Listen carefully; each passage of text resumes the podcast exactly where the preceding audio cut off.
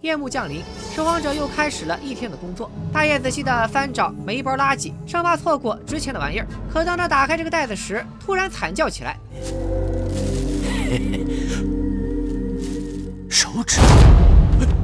大家好，我是戴眼镜拿着话筒的来财偏偏，又到了大家点赞、投币、关注、听我讲灵魂摆渡的时间。咱们话不多说，继续来看第九回：盛夜迷人，饕餮夺魂魄；夕阳无限，卜卦演危局。故事日常从便利店聊起，这会儿冬青和小亚基本确定了恋人关系。不过有了女朋友之后，冬青的生活依旧没啥改观，夜班还得上，泡面还得吃。见冬青的生活如此艰苦，于心不忍的小亚开始聊起了这几天都吃了什么，什么蒸羊羔、蒸熊掌、蒸鹿尾、烧花鸭、烧雏鸡、烧子鹅，说着冬青眉头紧皱，嘴里的鲜虾鱼板瞬间就不香了。两人正聊着，门外突然来了位小姐姐，按照行业惯例，我们叫她小美好了。小美拿出一张名片，说要找一家叫五楼的会所，店面还有这家会所老板的名字五公子。冬青表示五姑娘我知道，五公子没听过。一旁的小亚却来了精神，他告诉小美五楼就在便利店的斜对门。小美道谢之后就离开了。一旁的冬青有点懵，不对呀，那里以前不是卖烤鱼的吗？怎么突然就变成高级会所了？小亚忍不住吐槽，何止是改了，人家都开业好几天了，而且这家会所特别神奇，不光价格高的离谱，而且只搞邀请制。散客给再多钱都不行，一听是这种不坑穷人的店，冬青也就没了兴致，继续回去啃他的泡面。且说小美来到五楼会所，本想着大快朵颐一顿，结果负责接待的女侍童却告诉她，吃饭之前要先沐浴更衣。小美一听就不开心了，吃个破饭还得沐浴更衣。侍女微微一笑，一看您就是吃过见过，舌头特别挑的有钱人，但是您身上的香水味太冲了，不洗干净就体验不到最极品的美味。我不愿意，那您请回吧。我们不会为您提供菜肴。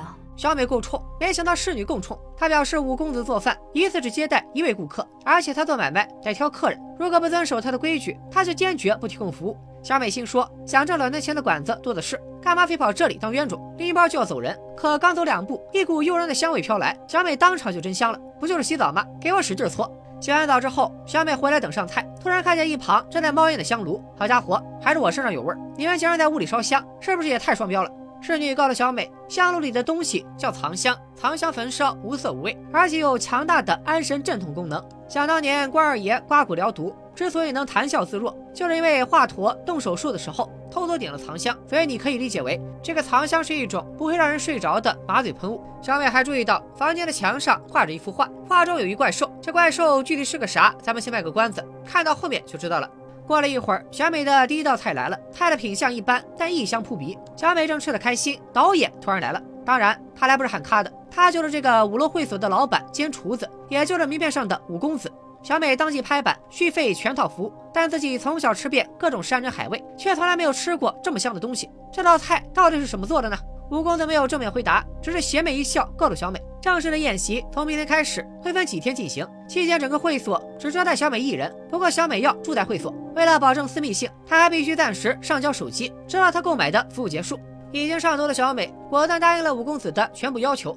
晚宴开始，小美再次询问五公子到底用什么做的菜。五公子微微一笑：“我加了羊肉。”小美满脸的难以置信，羊肉这么普通的食材，怎么可能做出这种绝世美味？你炖的难道是喜羊羊吗？五公子依旧面带微笑：“我们的饲养场非常大。”我们从中精挑细选，所采用的每一只羊，都是吃过最好的、最贵的饲料。山珍海味吃遍，它的肉质才能这么鲜美。花开两朵，代表冬青。小亚日常来便利店串门，正好赶上赵丽带女鬼鬼混。小亚懒得理他们，而是直接找到冬青，说就在昨晚，便利店附近发生了碎尸案，他希望冬青能送他回家。不过这会儿冬青正在上班，得先找赵丽请假。赵丽一听，拉倒吧，大学城离这里十万八千里，你特意跑到咱们这个案发现场附近找冬青当保镖，怕是醉翁之意不在酒。这话小亚就不爱听了，新闻都报道了，你还在这里开玩笑？听小亚这么说，赵丽的脸色也变了。最近没看到有鬼魂灵魂摆渡人就是管鬼魂的，这里明明发生了凶杀案，赵丽却一点都感觉不到，其中肯定有什么古怪。不过赵丽现在忙着，也没时间琢磨，就给了冬青十五分钟假，送小亚回家。回来晚了就扣工资。小亚大老远跑来，自然是想和冬青单独约会。没想到冬青这个直男走得飞快，看来必须得使点手段了。你上次怎么我来着？我怎么你了？哼哼，呃。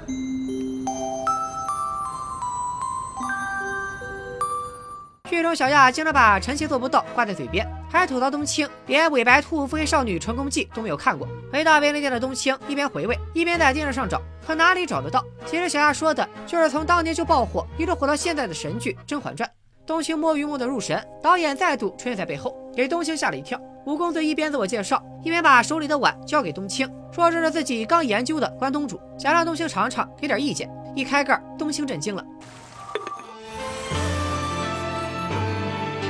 关东煮怎么可以这么香？五公子没再说什么，转头回了五楼会所，接着招待小美。到目前为止，小美已经连吃了三天，从羊腿吃到羊肝、羊蹄筋儿，每次都能吃出动漫高潮脸，整个人跟魔怔了一样，催着五公子我要我要我还要。不过一开始小美都是自己动手，吃到后面竟然只能靠别人喂，而且整个人都缩在了椅子上。回看冬青，自打吃了五公子的关东煮以后，也出现了一点细微的变化。小亚见不得男朋友天天吃泡面，于是决定包养冬青，以后天天给他送饭吃。学了长期饭票的冬青开心的不行，可刚吃两口，竟然直接吐了出来，边吐还边吐槽难吃。小亚见状，小伙子多少有点给脸不要脸了。冬青一脸的不屑：“你知道人家隔壁五楼的饭有多香吗？跟人家的比起来，你这些都是猪食。”小亚听完，气呼呼的走了。不一会儿，五公子又来了，并且还带了一笼包子。冬青吃完，又是一轮高潮脸。完事就开始求五公子能不能教他做关东煮，或者借点关东煮的汤。五公子沉吟片刻，教你做菜有难度，给点汤底问题不大。不过看你这么想学，有没有考虑过跳槽去五楼上班？我们家工资优厚，五险一金，包吃包住，做五休二。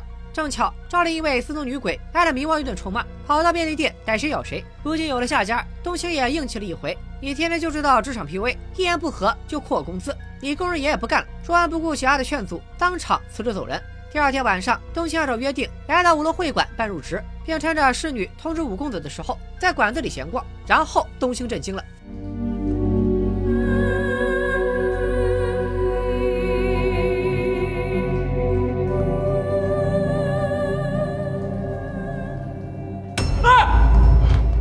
这会儿的小美竟然只剩下一颗脑袋，还在嚼个没完。五公子慢悠悠的走进客厅，他在吃，他在吃自己的肉。难怪就餐之前，侍女要求小美洗澡，合着是搁这洗菜呢。而刮骨疗毒都不疼的糖香，为的就是割肉的时候小美能没有感觉。小美坐在椅子上吃掌上筋，需要侍女喂食，其实就代表下半身吃完了，该吃胳膊了。至于五公子把人肉叫羊肉，则对应的是五胡乱华时期冉米为代表的游牧民族劫掠汉人来充当军粮的两脚羊。这种说法流传下来，到了宋代靖康之耻后，中原兵荒马乱，人吃人屡屡发生。其中装出的鸡肋编中就提到，当时吃老头叫做饶把火，妇女称为不献羊，儿童则叫做何骨烂，三者统称为两脚羊。总而言之，让小美被邪术蛊惑，自己吃了自己，这位五公子多少沾点变态。冬青见状，转头就要逃走，可羊入虎口，哪能跑得了？五公子一把扑倒冬青，就要挖出他的眼睛。一切真相大白，原来五公子接近冬青，为的就是这双眯羊眼。在冬青去五楼的时候，正巧被小亚看到。小亚等了半天，人也不出来，打电话手机也关机，敲门去问，这里说冬青根本没来过。无奈之下，小亚只能去找赵丽。这会儿赵丽也纳闷呢，平时门可罗雀的便利店，突然来了一群买关东煮的，百万营业员都加班到深夜了，客人还是源源不断。让关东煮大卖的汤底是五楼送的，搞不好这几天的碎尸案也跟五楼有关系。赵丽、小亚二人同步了一下剧情，发现两件事都指向五楼。赵丽随手抢过路人的关东煮，闻了闻，味道不对劲。一听五楼的老板叫五公子，赵丽更是一激灵。接着，一个计划在赵丽的脑子里徐徐展开。今天的话比较多，咱们再说五公子和冬青。此时冬青已经被五花大绑，冬青还想挣扎两下，五公子依然淡定。我很早以前给你们人起过一个名字。叫两脚羊，我吃过很多很多的人，连人你都吃，你也太残忍了吧！一听这话，吴公子不高兴了。哦，你清高，你了不起，你们吃的最邪性，什么敲活猴子天灵盖的猴脑，什么热水烫活驴的叫驴肉，什么生嚼活老鼠的三汁儿。人类吃的时候不觉得可怜，现在自己要被吃了，就觉得时刻残忍，这不是双标吗？吴公子提到的这些菜，全部出自民间传说的中国十大禁菜。除了上面这些之外，还有像火煮慢味的铁板甲鱼、活鹅取肠的脆鹅肠、把鳞喷母羊、火上烤的烤乳羊，一共十道做法残忍的荤菜。为了照顾正在吃饭的大家，我就不展开讲了。感兴趣的小伙伴可以饭前查看，对减肥有奇效。就在五公子准备动手的时候，小亚和赵丽终于赶来。赵丽一发手刀放倒准备抛尸的侍女，接着大大咧咧往里冲。小亚则趁机躲在暗处观察。赵丽见到五公子并没有掏枪动手，反而纳头便拜。这五公子到底是何方神圣？连赵丽都要敬他三分。咱们暂且按下不表。可以说的是，两人早在五湖乱华、赵丽当鬼差之前就见过。前文书咱们说的冉闵抢掠两角羊，就是受了五公子的蛊惑。既然是熟人见面，五公子也聊起了自己的规划。早年间，他以吃人为乐，但进入现代之后，来来吃了一肚子激素地沟油，吃多了咳嗽，于是他就开发了人吃人，他在吃灵魂的高级套路。赵丽对此并不意外，五公子吃人他不管，但是赵丽是掌管灵魂接引的摆渡人，吃了他的 KPI 那就不行了。不过这都不是重点，他现在只想救冬青。五公子思索片刻，他可以不是冬青，但那双阴阳眼必须留下。那双眼睛不是他的。可是眼睛归我保管。今天的眼睛是我的。赵丽准备掏枪据理力争，五公子拍案而起，强大的怒气引发电闪雷鸣，赵丽也只好磕头告退。哎，这就走了吗？送走了赵丽，五公子准备继续享用冬青，正要下手的时候，五公子应声倒地，躺在桌下的小亚赶紧救下冬青，老五还想阻拦，却被小亚身上浓浓的金光逼退。原来就在这里谈判的时候，小亚已经溜进餐厅，并给冬青灌了两大口黄色液体，一口被冬青不小心咽了，另一口则含在嘴里，作为队伍宝具使用。那么这个五公子到底是什么呢？我是谁？他的学名叫做饕餮。作为《山海经》里的四大凶兽，饕餮以贪吃著称。其中《神异经》中记载他身如牛，人面，怒在腋下，食人。《山海经·北次二经》记载，饕餮其形状如羊身人面，其目在腋下，虎齿人爪，其音如婴儿。而明旦深谙外籍，他把饕餮归进了龙生九子中的老五。五公子的名字也就来自这种说法。提到龙生九子，我再多啰嗦两句。龙生九子的概念一直有多种说法，像《中国吉祥图说》里，龙的九子分别为囚牛、睚眦、朝风、蒲牢、狻猊、霸下、避案、负系、螭吻。相信玩过《轩辕剑外传》唐朝的小伙伴不会陌生。靠，又暴露年龄了。而本集采用的是圣安吉的说法，则是避系、螭吻、蒲牢、避案、饕餮。功夫、睚眦、狻猊、焦土。此外，也有把貔貅、望天后也划入龙子的说法。如今饕餮进了龙纹，那就是儿子见了爹，自然要怂。那东京喷的黄色液体又是什么呢？龙尿。龙尿是什么？收集了十个属龙的孩子的尿，哦，蒸馏过，纯的很。什么？东青一听，当场大吐特吐。赵丽这边则开始亮底牌，一会儿警察就到，这个窝底儿马上就被查抄。另外，五公子吃灵魂坏了规矩，赵丽通过冥界渠道上达天听，龙王的神兵一会儿就到。五公子见状不妙，一个 TP 逃之夭夭。自此之后，这家为祸一方的五楼被查封，侍女成了替罪羊，被当成主谋拘捕。但逃走的饕餮却并没有从人间消失，继续寻找自己的下一个目标。爸，他们家肉串太香了，怎么那么香啊？够吗？够吗？加点。再来，再来五十串。饕餮怎么为祸一方？咱们先放在一边，接着来说冬青的故事。冬青刚送走活饕餮，又让个鬼老饕缠上了，老鬼非要让冬青帮自己买份卤煮闻闻味儿，不然就死不瞑目。鬼眼齐发的冬青只得被迫出门，可刚走没多远，就看见一个突发心脏病的老人。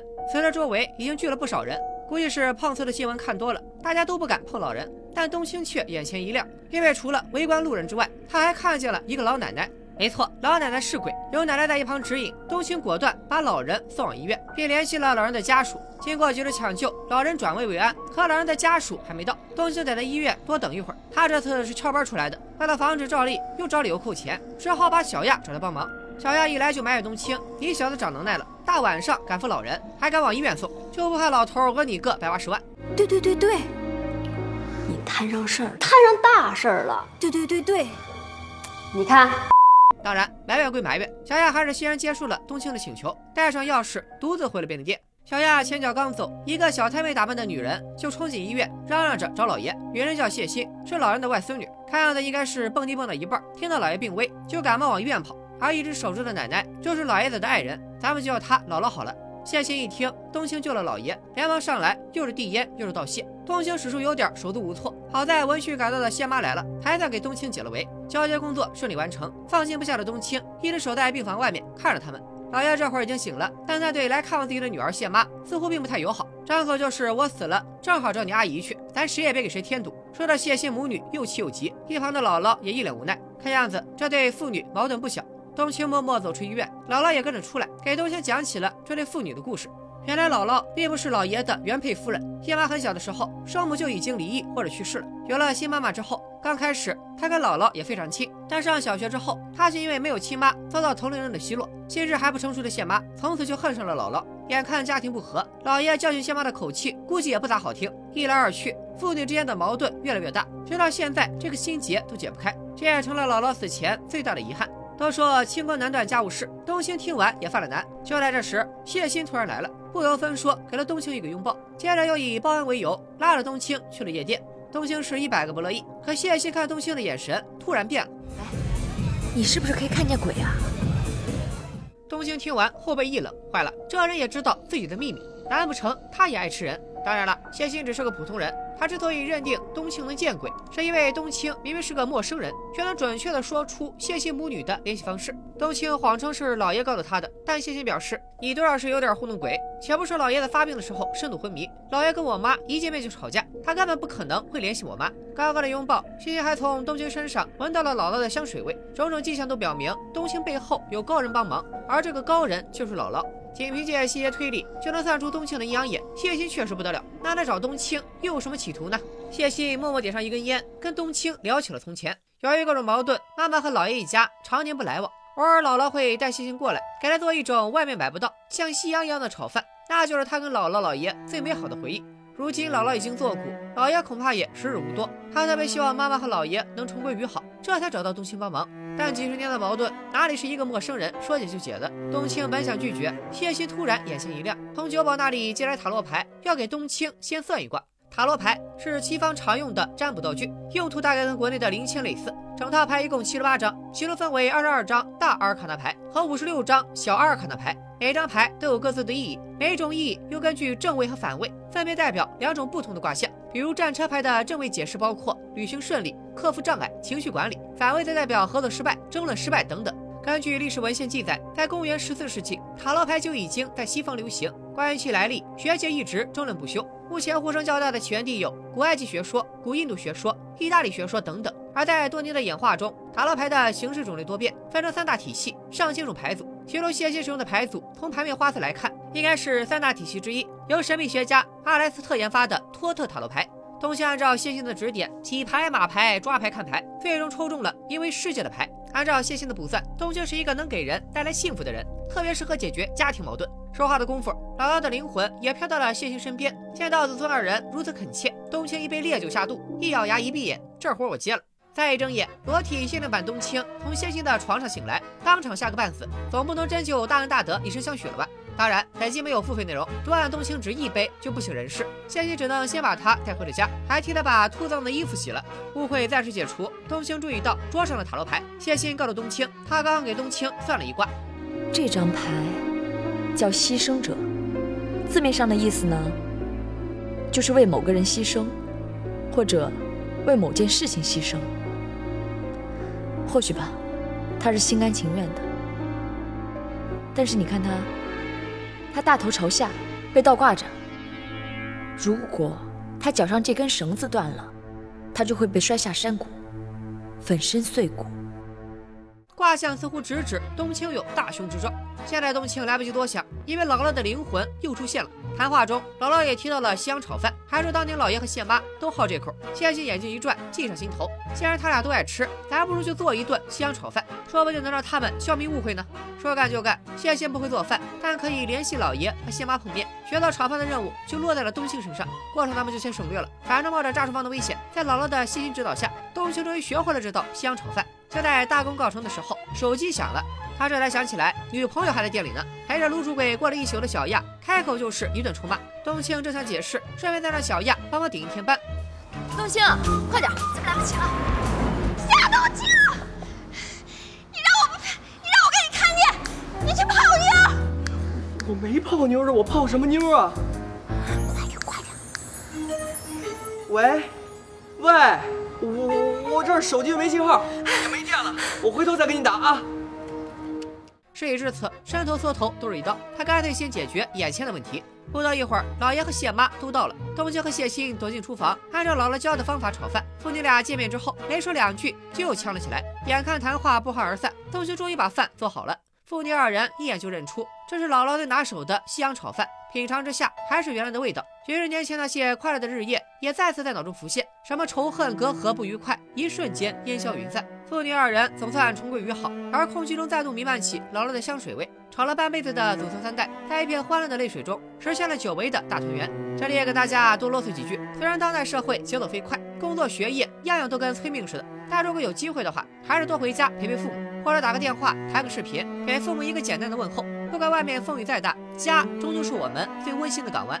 当然，温馨之外，编剧也没忘了本剧的惊悚属性。就在冬青道别的时候，谢欣突然叫住了冬青。你要小心，小心什么？冬青不明所以，谢欣则提起了塔罗牌。今天早上他开出的牌叫做牺牲者。实际上，谢欣当时一共看了三张牌，另外两张分别是塔和魔鬼。按照星星的解释，三张牌连在一块的意思是，冬青身边有一个魔鬼，他最终会出卖冬青，冬青则会成为牺牲者。这段话翻译成传统卦象，差不多就是冬青不仅脸黑，命里还犯小人，迟早要倒大霉。至于这里所说的魔鬼是谁，咱们暂且按下不表。这三张牌将会是第二季的重要线索。且说冬青终于回到便利店，该给鬼大爷送卤煮送卤煮，该给小亚跪键盘跪键盘。老娘什么时候吃过卤煮？我一闻这味就恶心。这不是给你吃的。我操！我就好这口。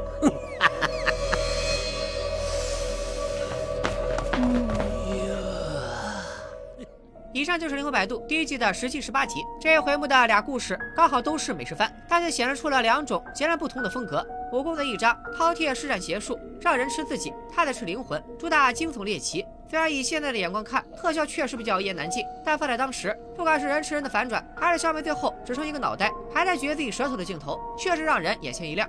西洋炒饭则再度回归温情向，冬青化身社区大妈，用一顿温馨的西洋炒饭唤起祖孙三代曾经的美好回忆，让一个支离破碎的家庭重新享受天伦之乐。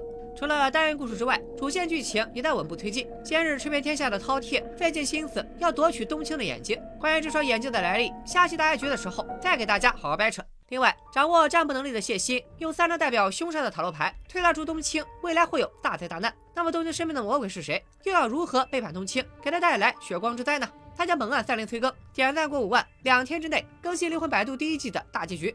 魂归天际，鬼族情缘断，红月出生，上仙破谜题。咱们后天见，拜拜。